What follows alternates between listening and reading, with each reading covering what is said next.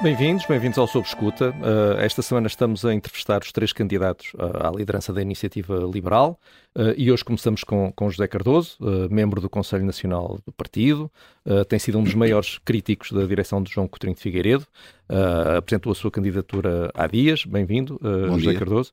a sua página de, de Facebook tem 97 seguidores, tem 51 seguidores no Instagram e quando apresentou a sua candidatura neste sábado tinha 14 pessoas na assistência. Sendo que a sua candidatura tem, tem alguma representatividade real dentro da iniciativa liberal? Uh, bom dia, obrigado pelo convite. Uh, uh, este processo começa há três anos e eu tenho optado nos últimos três anos. aliás, ninguém me conhecia, nunca falámos, por exemplo, nos últimos três anos. mas, mas ouvimos-lo nas convenções. Sim, porque elas são públicas, mas a opção que tem sido minha opção nos últimos três anos, fazer um trabalho interno no partido com muito pouca exposição mediática, uh, porque me pareceu ser o mais correto e a primeira vez que decidi fazer esta apresentação pública começa agora. Portanto, é normal que num, num, num, processo que começa agora, muitas pessoas ainda não, não me conheçam e não conheçam este projeto que está associado. No entanto, dentro do partido não é novo.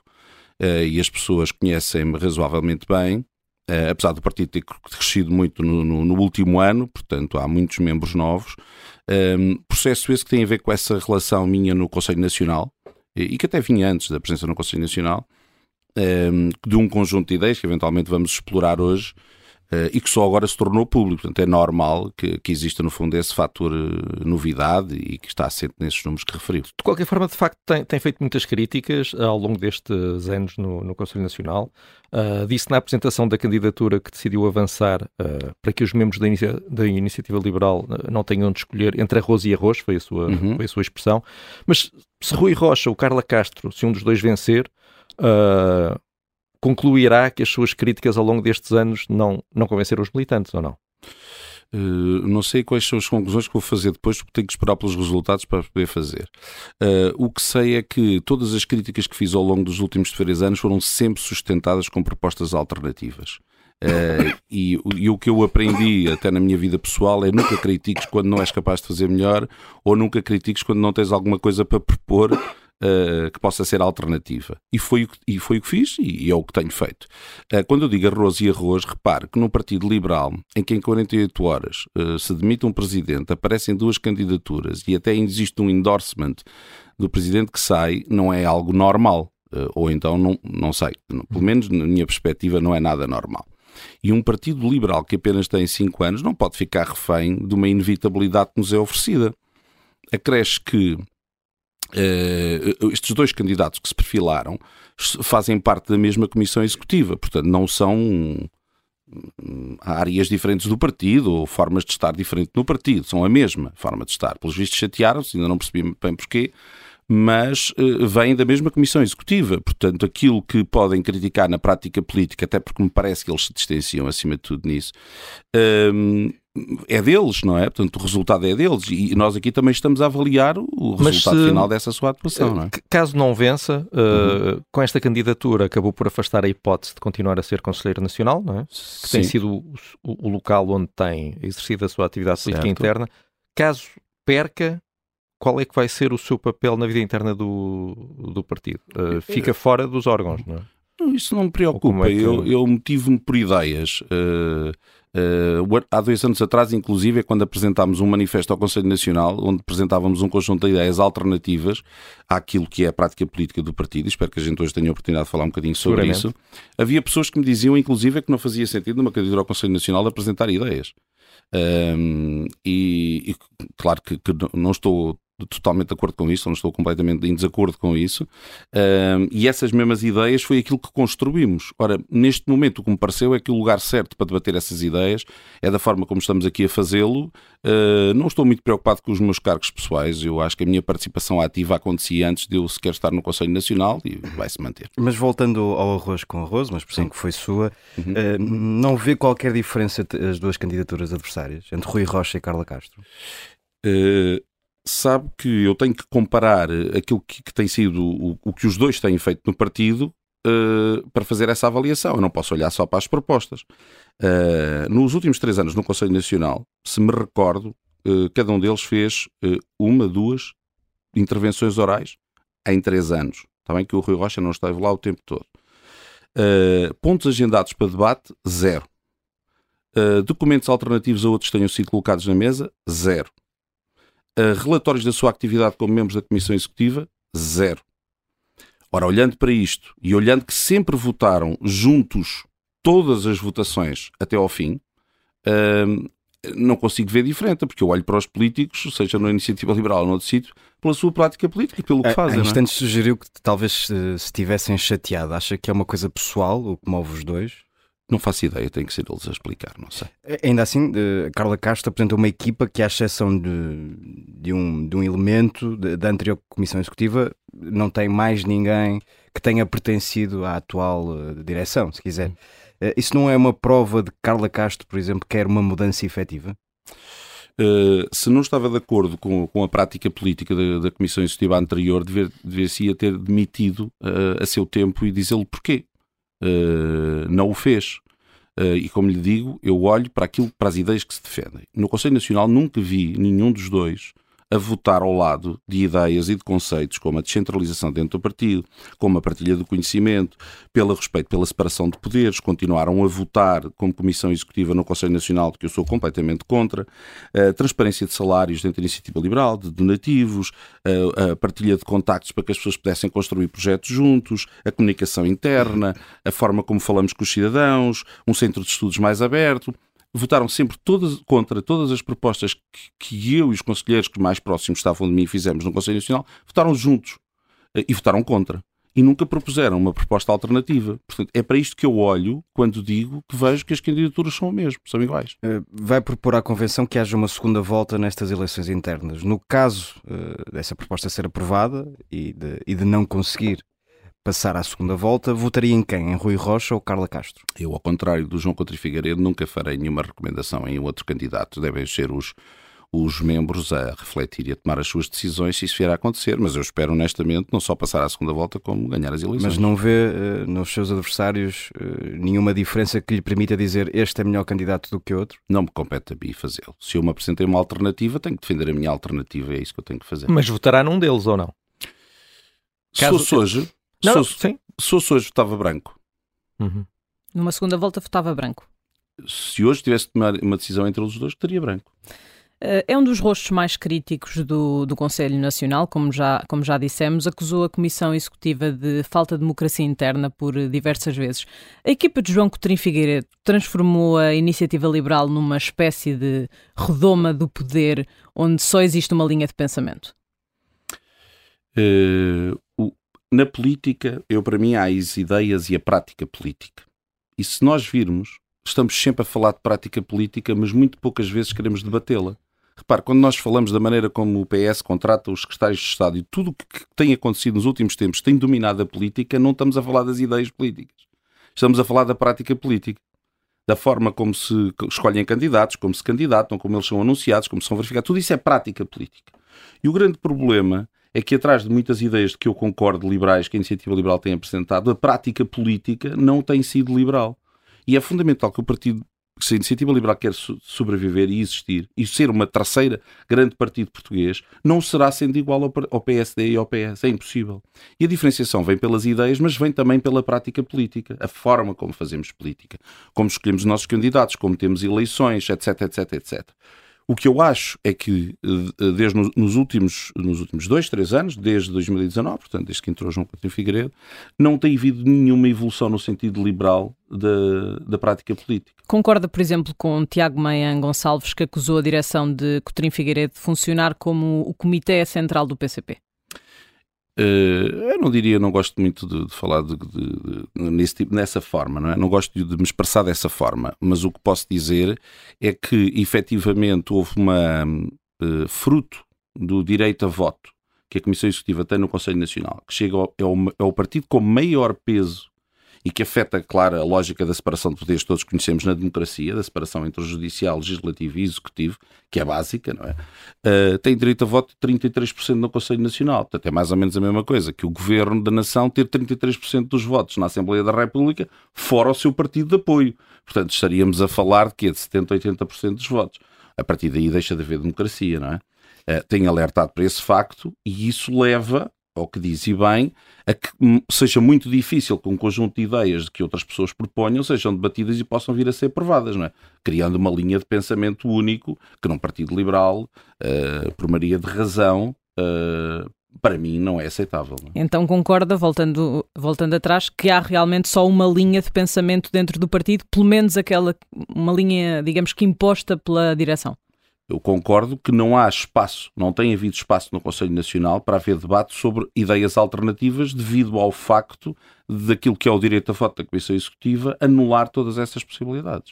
Tiago Maia Gonçalves disse também que os membros do Conselho Nacional e alguns membros da Comissão Executiva não tinham acesso a atas nem a informação completa sobre contratos celebrados. Já falou aí algum uh, de contratos dentro da iniciativa liberal. Alguma vez lhe foi negado, de facto, o acesso a algum documento? O Conselho Nacional, uh, voltamos à questão da prática política. As pessoas não têm uh, a literacia, a maioria das pessoas não tem literacia política para saber estes funcionamentos, estas práticas. E depois dizem-se palavrões como transparência, essas coisas assim com toda a validade, sem, sem que depois isso tenha um sentido prático. Uh, o Conselho Nacional é o representante dos membros. Representa, uma Assembleia que representa todos os membros. Como tal, nenhuma informação pode ser limitada a este grupo de pessoas.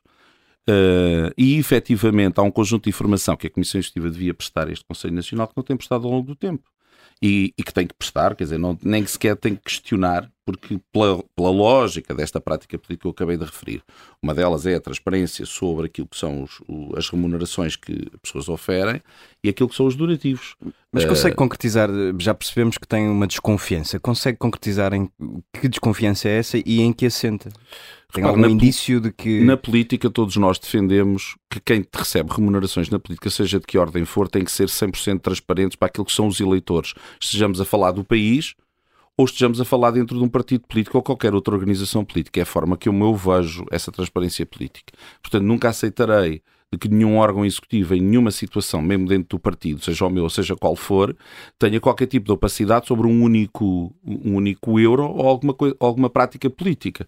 Uh, nunca vou aceitar, seja na iniciativa liberal, fora da iniciativa liberal, seja onde estiver. Mas o que é que está em causa uh, nessa acusação? São, por exemplo, os contratos dos funcionários da iniciativa liberal? São as remunerações não, eventualmente pagas a, a, funcionários, estamos a falar uh, uh, dos donativos recebidos. Eu acho que o partido deveria ter um critério de transparência em relação a donativos totalmente diferente dos outros partidos. Uh, eu não quero ser o PS e o PSD, eu não quero. Eu quero ter formas de eleger os meus deputados diferentes, de forma mais transparente. Eu quero ter uma forma de, de transparência sobre as contas do partido, sobre os donativos que recebe, sobre o seu centro de estudos, a manifestação de interesses. Por exemplo, dá um exemplo prático, se uma pessoa tem uma empresa de um determinado tipo, tipo de produtos e participa com a iniciativa liberal a colaborar a fazer uma lei da qual ele pode beneficiar de alguma forma, eu não tenho nenhum problema que ele participe, porque ele tem eventualmente um know-how acrescido, porque está na área de negócio, não vejo nenhum problema na participação. Vejo problema que não seja feito um registro de interesses, porque não quero ninguém a utilizar a iniciativa liberal. Mas isso está, está a acontecer? Tem, tem, Não há uma prática de registro de interesses, mas também se calhar não há nos outros partidos, mas eu, com o mal dos outros, viveu bem. Eu quero é um partido à prova de bala. Mas conhece algum caso em que isso não, aconteça não, ou, quer, ou está apenas a querer ter informação não, para quero perceber o que é que se Não passa. quer ser surpreendido daqui a não sei quantos tempos que alguém esteve nessa situação. Uhum. Não quer ser surpreendido como os outros partidos são, que o presidente da Câmara de um partido qualquer afinal está acusado de corrupção. Não quer chegar nunca aí. E portanto para isso é preciso, à partida, termos uma prática política diferente dos outros partidos, senão vamos inevitavelmente chegar aí, não é? E, e, e se não fazemos um partido diferente, as pessoas mais tarde ou mais cedo terão a percepção que somos iguais. E eu não quero a iniciativa liberal igual ao PSD nem igual ao Partido Socialista. Então, quando a Presidente do Conselho Nacional, Mariana Leitão, diz que os conselheiros têm acesso a todos os documentos, está a mentir? Uh, a Mariana Leitão não é da Comissão Executiva. Não, é do Conselho Nacional. Exato. Portanto, os documentos do que eu acho que tem que haver mais transparência, estamos a falar do órgão executivo perante o órgão legislativo que é o Conselho Nacional. Uh, relativamente ao Conselho Nacional, aquilo que já tive a oportunidade de expressar várias vezes é que uh, tem havido alguma dificuldade dos conselheiros nacionais agendarem pontos para, para, debate dentro do Conselho Nacional, que está, está referido, um, e de que não pode ser, porque tem que haver espaço de debate no Conselho Nacional de todas as pessoas que querem debater o que quer que seja, têm que ter esse direito, é? Isso é, é diferente. Então está a dizer que o, a falta de acesso a documentos não é por via do Conselho Nacional, que é a Comissão Executiva que esconde, que prestar, oculta, que, tem que prestar não dá esses documentos. Os esclarecimentos, exatamente. Não é, não, só para terminar aqui este ponto, uh, concorda com alguns dos membros da Iniciativa Liberal que pediram a demissão da Presidente do Conselho Nacional?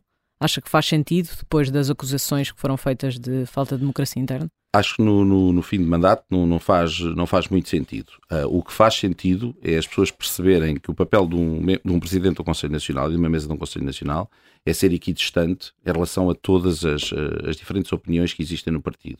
E é preciso conseguir, de alguma forma, uh, eleger uma mesa do Conselho Nacional que seja representativa de todas as pessoas, que, de todas as, essas tendências, chamemos-lhe assim, que existem no Conselho Nacional e que sejam pessoas equidistantes. Por exemplo, não, não me parece muito lógico uh, que, por exemplo, a Presidente do Conselho Nacional vai se candidatar a uma lista e vai, vai fazer a mesa da, da Convenção.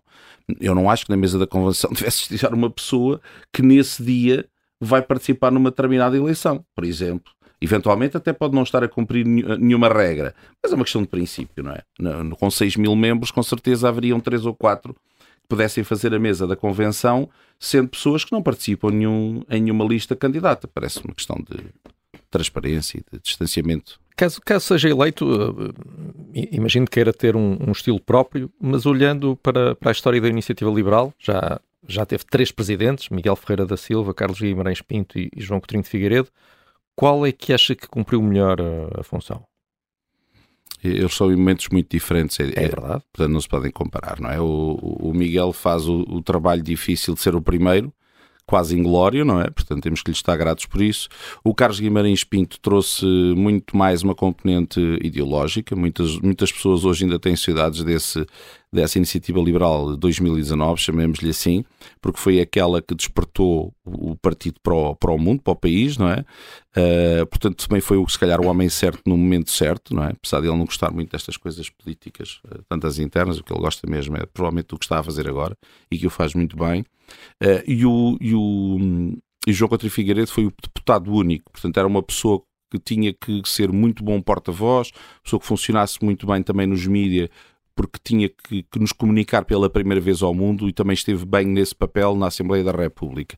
Portanto, esses três grandes momentos acabaram por ser três pessoas que conseguiram encaixar na, na perfeição com aquilo que era o ideal para o partido. Portanto, temos tido de alguma Estiveram forma. os três bem. Sim, naquilo que era o desafio que eu considero no momento. São muito diferentes, se calhar trocando a ordem não funcionaria tão bem. O que eu quero dizer é que estiveram todos bem naquilo que era esperado naquele momento, não é?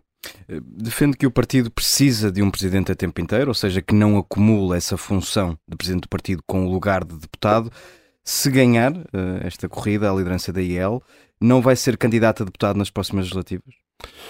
Uh, hoje em dia já não se pode dizer quando é que são as próximas legislativas, porque o Partido Socialista parece estar a fazer um, tudo por, porque o mandato não chega até ao fim. Mas imaginando que o mandato é daqui a quatro anos, é muito cedo. Mas não me sinto neste momento uh, motivado para isso, não parece ser o relevante. Eu vejo um projeto político como algo muito mais abrangente do que estar só na Assembleia da República. E o projeto político da Iniciativa Liberal não está construído. Eu não o vejo implementado no país, não o vejo a literacia dos membros que são extraordinários, mas a maioria deles não tem prática política, a formação deles está por fazer, as estruturas internas, toda essa dinâmica que é fundamental para a implementação do país, mas, não está mas, por fazer. Mas quem ouviu a dizer que, que a IEL precisava de facto de um, de um presidente a tempo inteiro, uh, é, parecia ser uma posição de princípio. Deixe-me depender da sua resposta que uh, se for o caso, poderá avaliar conforme as circunstâncias, ser ou não deputado. Então vamos pôr nestes termos. Nos não próximos é uma dois, princípio, se é houver, é praticamente, se houver eleições nos próximos dois anos, portanto, durante o mandato à Assembleia da República, provavelmente não serei candidato a. E daqui a quatro já não há problema de acumular os dois cargos? Não sei se daqui a quatro fará sentido Uh, se, se cá estiver, que o Presidente o faça dessa maneira. Se calhar não tenha experiência política suficiente para poder afirmá-lo mas neste momento não vejo que seja isso que o, que, que o, partido precisa. O partido precisa, neste momento, de construir um projeto político que vai muito para além da Assembleia da República. E caso a Iniciativa Liberal integre uma coligação de governo, acumulará a presidência do partido com o Ministério, por exemplo?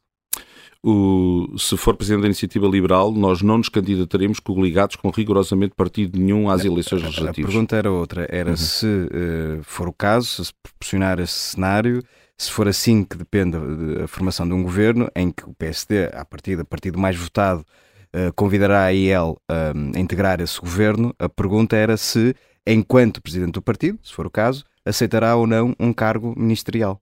Se fosse nos próximos dois anos, não sei se isso fazia muito sentido, porque o projeto político demorará mais tempo do que os dois anos a ser construído. Isso, isso colocaria em causa esse trabalho, porque não acredito que ele esteja terminado, inclusive em dois anos.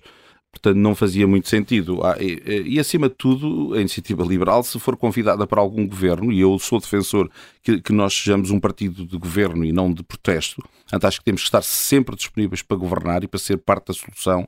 Uh, mas, acima de tudo, a iniciativa liberal tem que perguntar é o que é que vai mudar no país. Nós vamos falar disso mais à frente, mas deixe-me só é, é encerrar é esse ponto, porque precisamente diz que, que a EL deve ser um partido de governo, mas ao mesmo tempo diz que se for, eh, se for escolhido como líder da IEL, não fará parte do governo. Isso não é uma contradição? Não, nós temos tantas pessoas competentes. Olha, se calhar era capaz de, de propor, se, se, e volto a dizer, se o partido que nos convidasse demonstrasse o que é que vai mudar no país para fazermos efetivamente as reformas para sairmos deste marasmo onde andamos há 20 anos, se isso estiver assegurado ao nível das ideias, temos que procurar as pessoas que sejam competentes para funções. Eu, troco o meu lugar, se calhar, para ver um Carlos Guimarães Pinto como Ministro da Economia. Uh, há muitas pessoas na IEL. A IEL tem muitos quadros de pessoas muito capazes que são capazes de desempenhar esse tipo de funções que não tem que ser obrigatoriamente o presidente do partido. E João Coutinho Figueiredo, qual é que seria uma boa pasta para João Coutinho Figueiredo? Uh, teve no turismo, uh, pelo que muitas pessoas afirmam, com um bom desempenho. Uh, portanto, tem aí muita, muitos lugares onde ele poderia ocupar no governo, podia voltar ao governo agora como liberal uh, para, para ajudar o país a fazer essas reformas, as tais reformas que referi, não é? Portanto, há muito. Já agora que estamos a falar de, de, pastas, se José Cardoso fosse eleito presidente da Iniciativa Liberal, escolheria João Coutinho Figueiredo para as eleições europeias, por exemplo? Eu sou defensor que o partido muda as formas como escolhe os seus candidatos. Uh, e honestamente parece-me que tem que se abrir espaço a que uma conjunto de membros possa chegar à frente e propor perante aquilo que é a sua experiência no partido e no, e no, país, e neste caso na Europa ou nos assuntos europeus, para escolher a pessoa. Portanto, não, nunca farei o processo numa ótica presidencialista de, de escolha do presidente. Nunca farei o processo dessa forma. Deixe-nos olhar aqui para, uma, para a atualidade. Na moção que apresenta, diz que, um, que quer um partido focado nos cidadãos e não no PS, como aconteceu até agora. Certo. Acha que a iniciativa liberal devia criticar menos o Partido Socialista? Acho que não pode achar que isso é a razão de viver. Um partido que a razão de viver eh, seja criticar apenas os outros porque são diferentes de nós, naturalmente, e eu estou em total desacordo com o Partido Socialista, entenda-se, mas não, não, não pode focar 80% ou 90% da sua energia nisso, porque as pessoas não votam em nós porque somos os melhores críticos do Partido Socialista. Eu acho que nós temos que criticar o Partido Socialista para as pessoas entenderem que as propostas do Partido Socialista nos continuam a estagnar.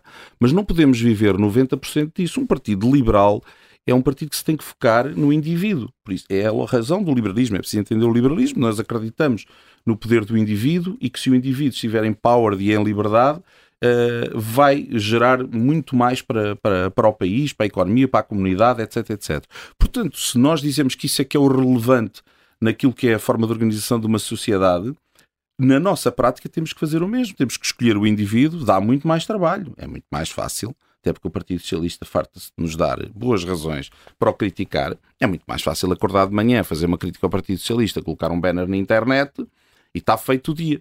Um, uma deste, dessas críticas uh, foi a moção de censura apresentada ao governo. Concorda ou não concorda com o facto da Iniciativa Liberal ter apresentado essa moção? Independentemente do Partido Socialista, como digo, nos últimos meses parece estar a fazer de propósito, isto já parece uma anedota.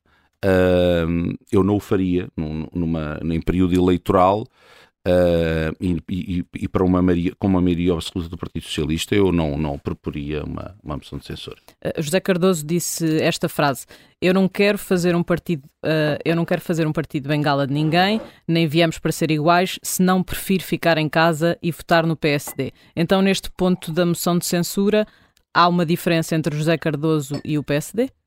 Que se absteve?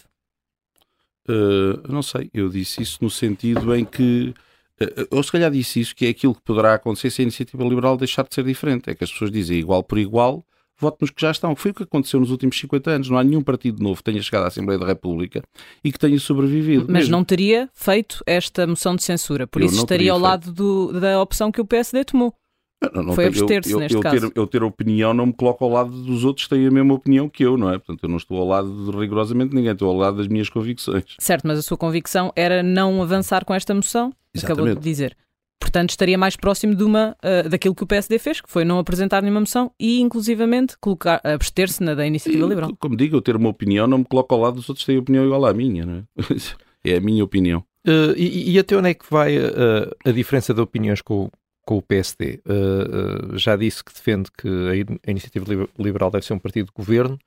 Uh, enfim, para já, pelo menos, não se vê como é que a IEL poderia, poderia ser governo sozinha. Portanto, que coligações seriam possíveis? Olhando para os dois maiores partidos, PSD e PS. Admite uma coligação com o PS?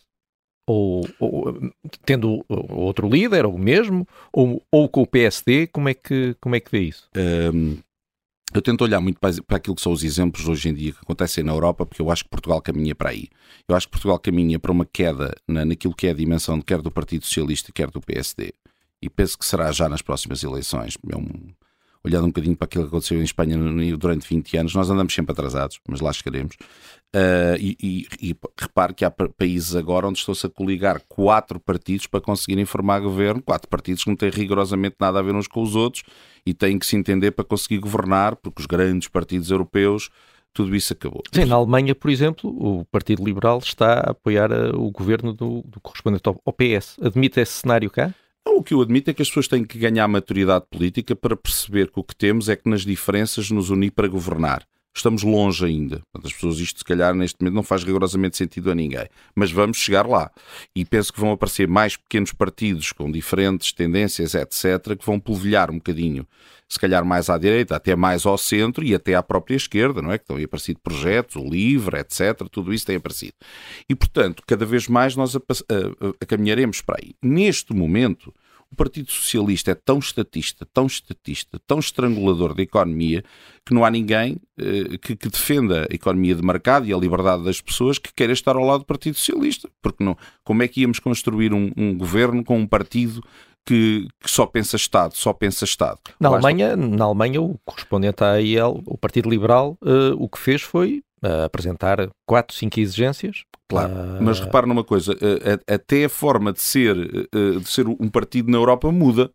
E, portanto, não é possível comparar os partidos sociais-democratas daqui com outros países da Europa, nem os partidos socialistas daqui com outros países da Europa, etc, etc, etc, não é? Portanto, neste momento, o governo só vê Em com o Portugal. PSD. Neste momento só vejo com partidos que economicamente entendam eh, a necessidade de darmos mais liberdade económica às pessoas para desenvolverem o seu potencial e que nas liberdades sociais, naturalmente, respeitem todo aquilo que são os princípios de maior liberdade para as pessoas e não de condicionamento dessa mesma liberdade. Portanto, todos os partidos que, que existam ou que venham a existir, que respeitem as liberdades sociais das pessoas eh, e que na economia não tenham uma atitude dirigista e estatista, existe possibilidade, obviamente, de no futuro se coligar para, para encontrar uma Portanto, dos solução. que, temos, dos que existem agora em Portugal, só Dos o PSD.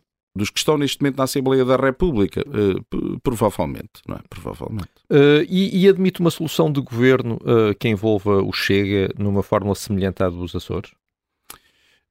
A forma dos Açores, a Iniciativa Liberal não tem nenhum governo nos Açores com o Chega. O que acontece é que a Iniciativa Liberal fez um acordo eh, parlamentar, não é? Uhum. Com o, o PSD. Ponto. Não fez E acordo depois nenhum. o PSD, à parte, fez um acordo com o Chega. Isso é entre o PSD e o Chega, não é? Eh, não, Não. não é. Não é bem assim, porque na realidade a iniciativa liberal está a sustentar um governo que é condicionado por um acordo com o Chega. Mas eu nem a honestamente, nem sei em, em que é que é condicionado, desde que não nos Há um acordo condiciona. escrito. Sim, mas desde que não nos condiciona aquilo que foi o que nós quisemos acordar com o PSD eh, para encontrar essa, essa, essa dar-lhes a possibilidade. Dois dos aspectos é o combate à chamada subsídio à dependência nos Açores e a luta contra a corrupção. São dois dos aspectos negociados entre o PSD e o Chega. Isso assim não lhe faz qualquer urticária. O combate à corrupção não me faz urticária nenhuma. Qual é o outro tema? Desculpa. o combate à chamada subsídio à dependência. Uh, a subsidiodependência tem muito a ver da forma como nós vemos que, os- que as pessoas consigam se desenvolver e depender delas serem autónomas. Uh, nós não queremos as pessoas dependentes do Estado, não é? Portanto, não são temas uh, fraturantes pelos vistos, mas também, honestamente, como lhe digo, o- o- a importância da, da iniciativa liberal é o que é que ela acorda com terceiros, não é? Em Portugal, agora falando de Portugal, pode haver convites para o governo, as pessoas podem se coligar para formar um governo, ou podem também haver modelos desses com múltiplos partidos, não é? Aliás, na Assembleia da República, as pessoas têm que ter noção que totalmente todos os dias todos os partidos votam em conjunto contra ou a favor a Assembleia da República e isso não é um problema. Claramente estamos a falar num governo é diferente. Com o Chega, o problema com o Chega é que nas várias situações nós somos incompatíveis, não é?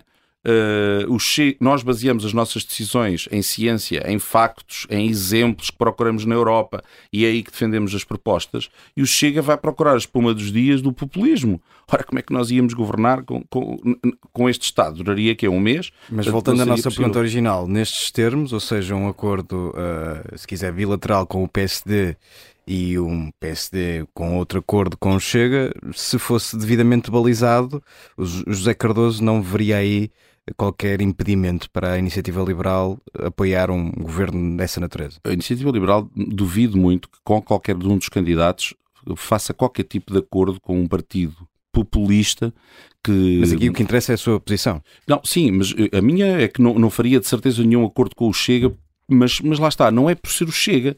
É, é, eu gosto de explicar as coisas pela lógica política, pelas ideias políticas. Um partido que é populista na forma como, constrói as suas ideias, que uh, uh, tenta atacar as liberdades individuais e sociais de certos setores de minorias na sociedade, que vai contra todos os princípios do liberalismo, do respeito pelo cidadão, etc, etc. Como é que é? E inclusive na economia também tem uns lives de estatismo, depende do, depende do dia, não é? Depende do dia. Como é que a iniciativa liberal ia fazer um acordo mas, com este mas, governo? Mas, Cardoso, vamos, vamos, vamos lá ver. Uh, está confortável com o que existe nos Açores ou não? Eu estou confortável com o que a iniciativa liberal negociou com o PSD nos Açores, sim. E, portanto, essa solução poderia repetir-se para o governo uh, da República. Se o PSD quiser tentar essa solução aqui na República, pode tentá-la, não é? Se, o acordo, se a iniciativa liberal conseguisse um acordo com o PSD que fizesse reformas no país, acho que a Iniciativa Liberal devia fazer esse acordo com o PSD, seja em formato de governo ou seja num formato de apoio parlamentar a essas ideias. Mesmo havendo um, um acordo paralelo uh, entre o PSD e o Chega. Uh, isso é um problema entre o PSD e o Chega. Certo. Muito bem, vamos à sua moção e às propostas que, que tem uh, escritas no, documento estratégico. Diz dezenas de vezes que quer acompanhar necessidades e indicadores, estou a citar, para apresentar propostas políticas. Eh, mas no documento quase não tem medidas concretas. Como é que pretende que votem na sua lista eh, quando os militantes da iniciativa liberal não sabem ou não conseguem saber exatamente o que quer para o país? Uh, há, há um bocadinho de confusão quando os partidos se candidatam e é habitual, quando as pessoas se candidatam a presidente de um partido, a tendência de lançarem cinco ou seis ou sete propostas para o país, um bocadinho para conseguir esse. É, esse movimento positivo de membros ou de eleitores.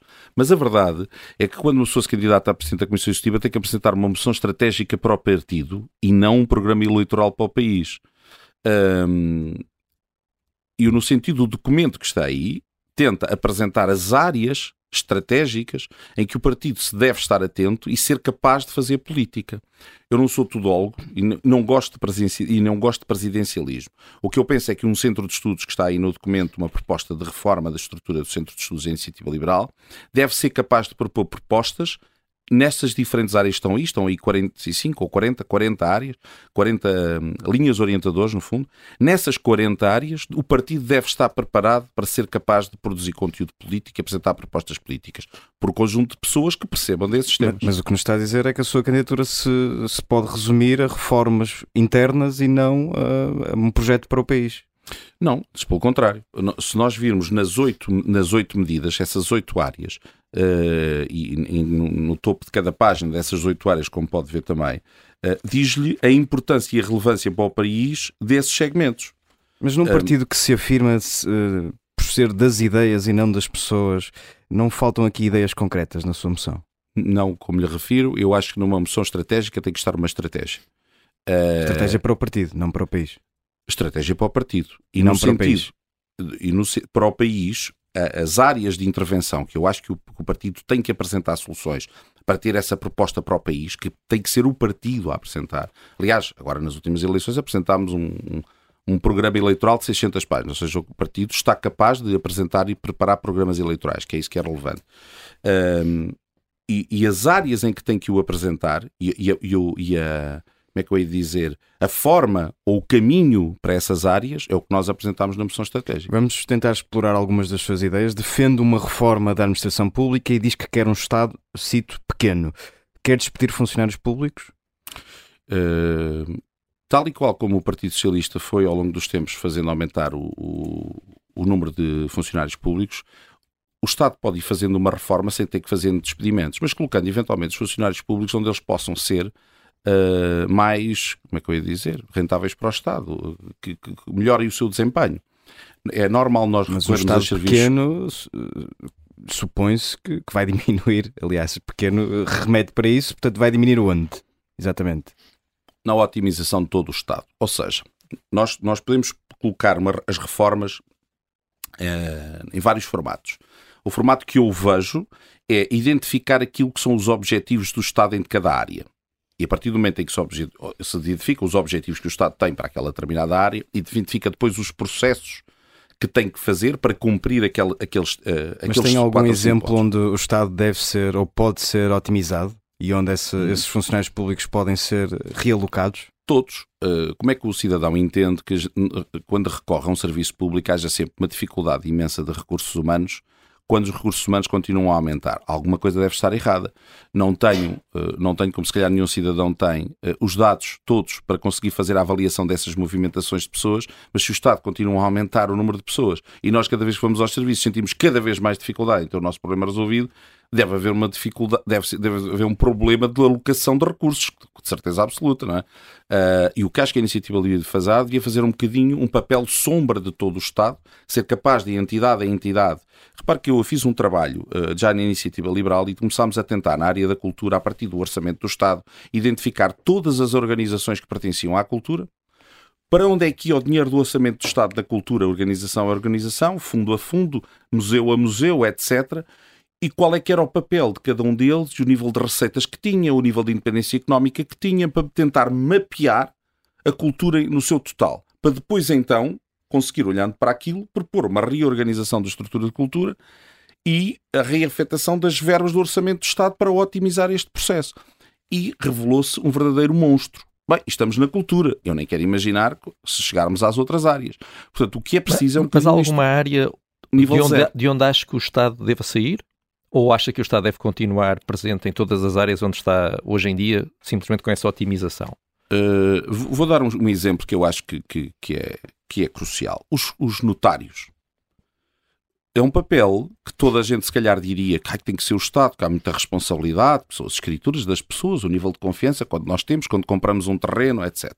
E a verdade é que se conseguiu uma solução de colocar a sociedade civil a tomar conta dos, dos notários de alguma maneira, funciona lindamente. Hoje em dia chegam ao notário, oferecem-me um café, não espero mais do que 15 minutos para entrar na sala, fazem uma escritura, tudo funciona, entregam-me na hora, tratam de tudo e funciona. Mas isso é o que já existe. Mas para o futuro, quais são as áreas o que vê como possíveis ou desejáveis uh, para que o Estado saia à semelhança? Uh, eu acho que o Estado tem que assegurar bem, e nem isso consegue, aquilo que é soberania. Estamos a falar da segurança interna, estamos a falar da justiça, estamos a falar das relações externas, que é aquilo que é o papel do Estado e a guarda daquilo que é nosso, nosso património, etc, etc.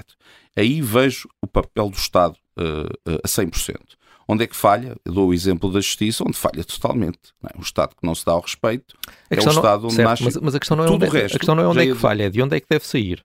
Tudo o resto, eu vejo o papel do Estado como um papel regulador e não como um prestador de serviços e na eventualidade ainda querer continuar como prestador de serviço, então que seja de forma concorrencial igual uh, uh, a todos os outros que estão.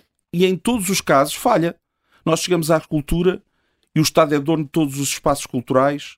Uh, um, um, empreendedor, primeiro que consiga uma sala para fazer os seus espetáculos, para apresentar os espetáculos, para concorrer de igual, não pode. Porque o Estado depois faz um teatro ao lado e cobra 5 euros, quando ele tem que pagar tudo, ainda tem que alugar a sala ao Estado para cobrar bilhetes a 30 ou 40, 50 tem, euros. Tem muitas salas de espetáculos é privadas, dizer, não sei exatamente o que é que está a pensar, mas... Uh... Deixe-me dizer que a dificuldade enorme que existe de todos os agentes culturais de conseguir uh, fazer, desempenhar o seu papel, na, na, por exemplo, na cidade de Lisboa, mas há outros exemplos. Hospitais. Mas, uh, como lhe digo... Escolas. Em, claro, por exemplo, nas escolas, porque é que não existe... porque é que não existe uma participação privada na prestação dos serviços, quer de saúde, quer de educação, etc., de forma livre, como acontece com os cartórios. Não, eu só estava a tentar perceber, uh, estava a dizer que em tudo que não seja funções de soberania, o Estado deve ter um, um papel apenas de regulador. Uh, portanto, aqui o meu ponto é, continua, continuaria a haver hospitais públicos, na sua visão, escolas pode haver, públicas? Pode haver, desde que concorram livremente com os outros, a igualdade, e que isso não seja castrador da, da, da capacidade do acesso à saúde, que é neste momento porque o Estado criou um conjunto de pessoas que são privilegiadas, que têm acesso, uh, e depois um conjunto de pessoas que espera 24 horas para ser atendido. Uh, recentemente houve pessoas a morrer na urgência em Portugal. Não é? Uma grávida que, que morre a caminho do hospital para tentar ter uma criança. Quer dizer, atingimos um ponto Uh, muito grave daquilo que, que, que, eram, são os mínimos aceitáveis. Portanto, porquê é que, porquê é que não há uma rede, porquê é que o Serviço Nacional de Saúde não é um Serviço Nacional de Saúde em vez de ser um conjunto de instituições que prestam os serviços. E aí está a grande mudança, ou seja, nós sermos capazes de que a pessoa é atendida e o Estado consegue criar uma rede sem problemas ideológicos onde as pessoas são atendidas. Para as pessoas têm que ser indiferentes, são atendidas no hospital público ou privado ou até do terceiro setor. O terceiro setor também presta cuidados de saúde. Não é? Deixe-nos então olhar aqui para outros pontos da, da moção estratégica que apresenta. Diz que há, por exemplo, um problema grave na habitação. Como é que se resolve? A primeira coisa que se resolve é, é, identificando que existe um problema e não o ignorando ao longo de tantos anos como tem acontecido. Não é? Um, uh, eh, Portugal passou a pertencer, uh, no fundo, à rede de habitação da Europa. Uh, nós passámos a ter como compradores uh, os europeus, que descobriram que Portugal é um lugar fantástico. Nós já sabíamos isso, não é? E, entretanto, vieram para cá comprar casa, como segunda casa, ou até inclusive para viver. Esse é o problema, nós conhecemos. Qual é a solução? A solução era ter entendido a oferta e a procura e ter trabalhado de maneira a garantir que há um aumento da oferta para esse aumento de procura. E não houve. Como é que isso se faz? Uh, primeiro, eventualmente, por exemplo, animando o mercado de arrendamento, que o Estado nada faz. Aliás, contribui, é, é, se calhar o maior ganhador dele, ao cobrar 28% às pessoas que tentam arrendar uma casa e dando zero garantias àquelas pessoas que querem arrendar de que, por exemplo, numa eventualidade em que a pessoa não, não paga a renda, etc., não há nenhuma garantia segura, etc., de rapidamente resolução desse problema. E existem mecanismos uh, partilhados de seguros, etc., para garantir que, o, que, o, que a pessoa que aluga está, está uh, assegurada, não é? Muitas pessoas não alugam porque não acreditam no mercado de arrendamento. Portanto, logo no mercado de arrendamento poderia haver algum trabalho legislativo de maneira a entusiasmar as pessoas que têm as casas fechadas pelo país todo e que são em muitas para colocá-lo. Segundo, o próprio Estado tem casas e é incapaz de fazer alguma coisa com essas casas para aumentar a determinada oferta, já que as tem, poderia eh, cedê-las a alguém que os consiga dinamizar no mercado. Depois existe a construção. Uh, recentemente construí uma casa Uh, e, e resolvi, fui, fui eu que tratei de tudo, portanto, vi bem aquilo que é tentar colocar um projeto na Câmara e o tempo que se demora. Uh, e, e, e, depois todas as outras burocracias que andam à volta para se conseguir construir a casa até ao fim. Uh, portanto, simplificando todos os processos burocráticos, facilitando e ajudando os construtores civis uh, a rapidamente terem os seus projetos aprovados, também é capaz de ajudar. Ou seja, é pela oferta, pela melhoria da oferta de arrendamento pela maioria da oferta de casas novas que o problema se resolve. Não há nenhum problema que se. Como é que se resolve um, um excesso de procura? Só com mais oferta. Não há nenhum milagre uh, que, que, resolva isso se não houver mais casas para todos que as pessoas querem comprar ou alugar. A nível fiscal, por exemplo, defende a flat tax, que tem sido uma das grandes bandeiras do partido?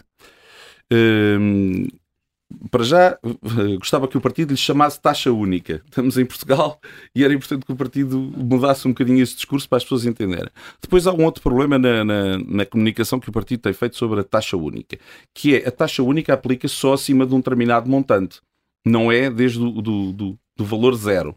E isso muda completamente a compreensão do que estamos aqui a fazer. Mas o partido esquece sempre de escrever ao lado taxa única acima de X euros. Um, porque muda completamente.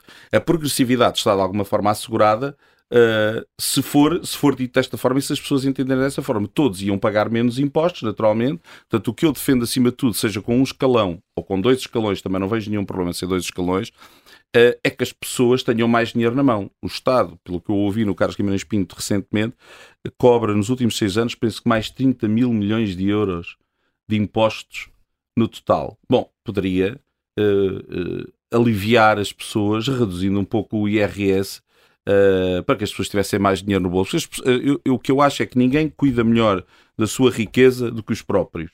E o Estado nunca vai cuidar tão bem da riqueza dos cidadãos. E, portanto, deixemos os cidadãos com mais dinheiro no bolso que eles fazem uma melhor gestão uh, desse dinheiro. Então concorda com essa taxa única que é defendida pelo partido? Não Continuaria sou, a defendê-la? Não teria problemas nenhum em defendê-la desde que fosse explicada às pessoas que é uma taxa única a partir de um determinado montante. Que é isso que faz a diferença naquela, nessa proposta. E acho que as pessoas, isso passa despercebido, mas não pode passar. Eh, porque é assim que ela é, é interessante. É por essa razão que ela é interessante. Disse, disse numa entrevista que a iniciativa liberal se deixou guetizar em expressões como os queques uh, e os meninos ricos da Lapa que querem descontos nos impostos. Uh, Acha que é assim que os eleitores veem o partido?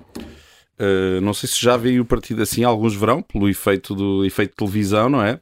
Uh, eu chateei-me solenemente esse tema porque foi algo que alertei o partido a seu tempo em 2019. A iniciativa liberal veio colocar no léxico português a palavra liberal. Ninguém dizia liberal em Portugal. Aliás, liberal era um, tinha uma ideia, uma ideia negativa sobre isso. E eu, havia uma oportunidade única de posicionamento. E eu sou da área da comunicação, portanto, sabendo o que digo, quando nós posicionamos um produto numa determinada eh, posição na mente daquilo que são o eleitor, neste caso, é muito difícil depois de mudarmos esse posicionamento. E o facto de termos sido o primeiro a fazer esse trabalho, tínhamos essa oportunidade única. E aí claramente falhámos, porque descuidámos da importância disso. Nós focámos muitas ideias que resultaram e que nos atraíram, pessoalmente as pessoas que mais rapidamente entendem os conceitos, uh, mas descuidámos da questão do posicionamento. E, e, quem se sentiu afetado por isso, os outros partidos, etc., que se sentiram de alguma forma que nós estávamos-lhe a roubar eleitorado, uh, desde o Bloco de Esquerda ao CDS, se se recordam o vídeo de Natal do CDS que nos dizia que nós éramos a prima do Príncipe Real, um, ehm, e o, e o e alguma área do PSD, etc., que nos diz que nós somos o Bloco de Esquerda da direita, e alguém que diz Bloco de Esquerda já nos, até, até de fascistas nos acusam. Portanto, uh, esse tipo de, de, de, temas, se nós tivéssemos feito um trabalho de comunicação mais cuidado, mais próximo do cidadão, explicando-nos estes conceitos, evitávamos eventualmente que fosse que esses temas viessem para, para cima da mesa. Mas então acha que António Costa tinha alguma razão quando falou em queques na, na entrevista que deu à visão? Não tem, porque se, se ele conhecesse a iniciativa liberal por dentro, percebia que não. Uh, uh, o membro da Iniciativa Liberal é o comum português uh, que, acima de tudo, está muito cansado da mesmo tipo de política dos últimos 20, 30 anos. Não tem nada a ver com queques, não é? Aliás, o liberalismo é do povo. O liberalismo oferece às pessoas a liberdade individual para fazerem o que quiserem com a sua vida, quer socialmente, é? Nós acreditamos na liberdade individual de cada um e não numa tentativa de fazer com que as pessoas sejam desta ou daquela forma e economicamente também. Portanto, o, liberalismo é do povo. Eu às vezes costumo dar um exemplo uh, do partido, no próprio partido, quando falo de públicos. Sei lá, um pequeno, um pequeno negócio, uma cabeleireira. Vamos pegar um exemplo de uma cabeleireira numa pequena vila portuguesa. Ela vai abrir numa rua que não tem nenhuma relevância no país um pequeno negócio com os últimos 2, 3 mil euros que tem na conta. Isto acontece todos os dias. Aquela pessoa é uma pessoa que acredita em si e que acredita no seu, no seu potencial para criar aquele negócio, etc o Estado não quer saber disto para nada. E nós queremos saber disso. Nós temos que querer saber disso. E nós temos que falar com aquela pessoa que se calhar tem muito pouca literacia política, se calhar não percebe as diferenças, nem quer saber do socialismo ou liberalismo. No final do dia ela está preocupada com o que é que está na sua mesa, o que é que come e como é que está a escola do seu filho. Mas nós temos que falar com esta pessoa para ela perceber que nós estamos do lado dela. E Sei essa é, é, é, é, a grande diferença de estarmos longe desses conceitos de queque ou, ou de não sei do quê. Uh, para desmistificar esse, essas, essas situações. José Cardoso, obrigado por ter vindo à Rádio Observador. Muito obrigado. Uh, amanhã temos um novo Subescuta, também em direto às nove da manhã. Uh, vamos entrevistar Rui Rocha, candidato à liderança da Iniciativa Liberal. Até amanhã.